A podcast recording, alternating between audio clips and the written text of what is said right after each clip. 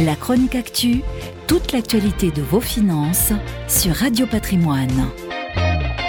Pour tous ceux qui sont en train de, en ce moment, pardon, en train de penser à faire l'acquisition de leur résidence principale ou secondaire, voici une excellente nouvelle. Les taux de crédit immobilier déjà au tapis baissent encore. Jugez plutôt. En avril 2019, ils ont atteint 1,35% en moyenne. C'est tout simplement le plus bas niveau enregistré depuis le 1,33% en novembre 2016. Et selon certains experts, cela pourrait continuer à baisser. Alors comment expliquer cette baisse et pourquoi euh, les banques jouent-elles ce genre qui peut paraître dangereux?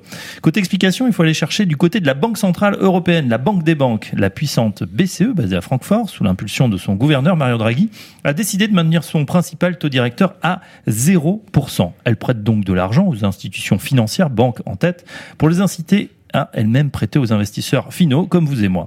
En ligne de mire, elle vise à doper la croissance toujours en berne en Europe à moins de 2%, notamment lorsqu'on la compare à celle des États-Unis 3,6% ou celle de la Chine 6,6%. Pour les banques, qui se financent donc quasi gratuitement, tout l'enjeu est de défendre une petite marge, mais surtout de fidéliser les clients les plus solvables afin de leur proposer ensuite toute une gamme de services plus rémunérateurs. Crédit à la consommation, assurance en tout genre, produits financiers, pourquoi pas une location avec option d'achat d'un véhicule ou encore des forfaits mobiles. Le crédit immobilier fait donc figure de produit d'appel pour capter ou retenir ses clients.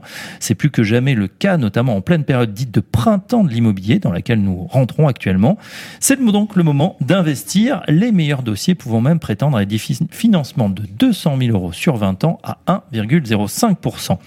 Des taux aussi bas sont inférieurs au taux d'inflation. En clair, les intérêts étant plus faibles que la hausse des prix, les emprunteurs gagnent de l'argent en s'endettant.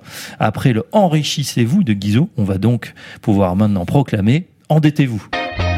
La chronique actu, toute l'actualité de vos finances sur Radio Patrimoine.